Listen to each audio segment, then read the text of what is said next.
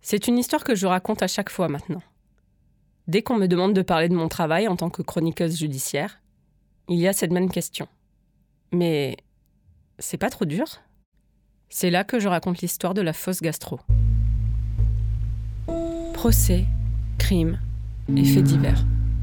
Fenêtre sur cour. Les chroniques judiciaires d'Élise Costa.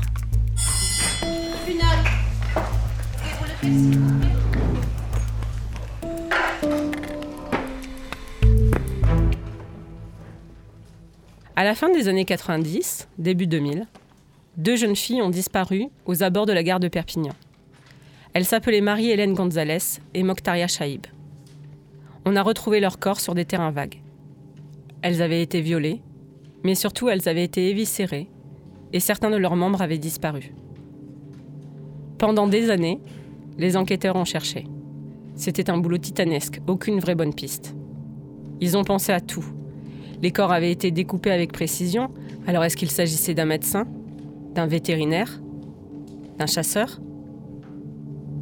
En réalité, ils avaient un seul élément pour eux, un échantillon d'ADN partiel. Un jour, près de la gare de Perpignan, un couple retrouve dans son jardin une chaussure. Ils en parlent à un copain, commissaire de police. Ce dernier demande à voir la botte. On découvre qu'elle appartenait à l'une des victimes. Dessus, on retrouve cet ADN partiel. C'est peut-être celui de l'auteur, mais pour l'instant, il ne correspond à personne. En 2014, une jeune femme du nom de Lolita porte plainte contre son conjoint. Quand une personne est arrêtée pour violence volontaire, ses empreintes génétiques sont automatiquement consignées au FNAEG, le fichier national automatisé des empreintes génétiques. L'ADN du conjoint de Lolita match alors avec un autre ADN, celui de la chaussure retrouvée dans le jardin 14 ans auparavant. Le tueur de la gare de Perpignan est identifié.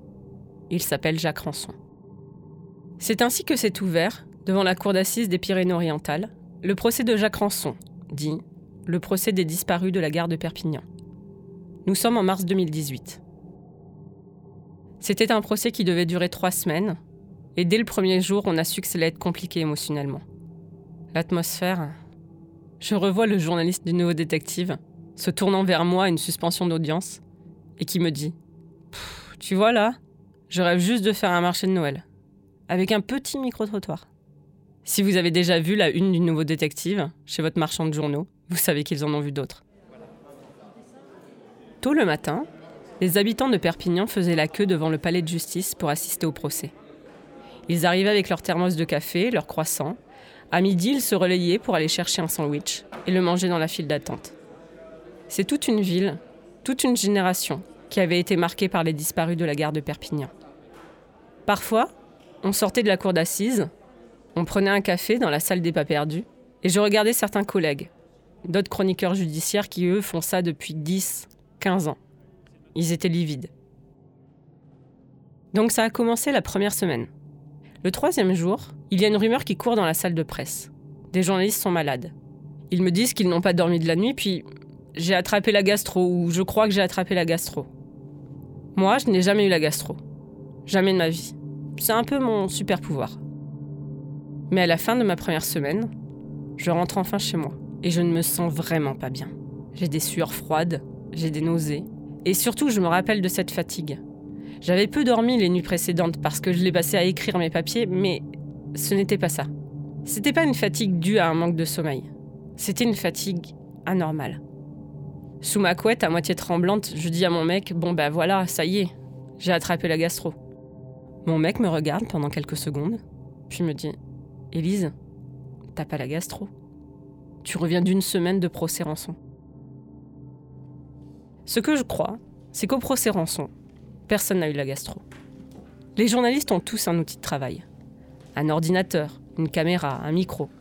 Moi, c'est un carnet à spirale, par exemple. Et ce jour-là, j'ai compris que mon carnet était plus qu'un outil de travail. Il me protégeait, en fait. Il faisait tampon.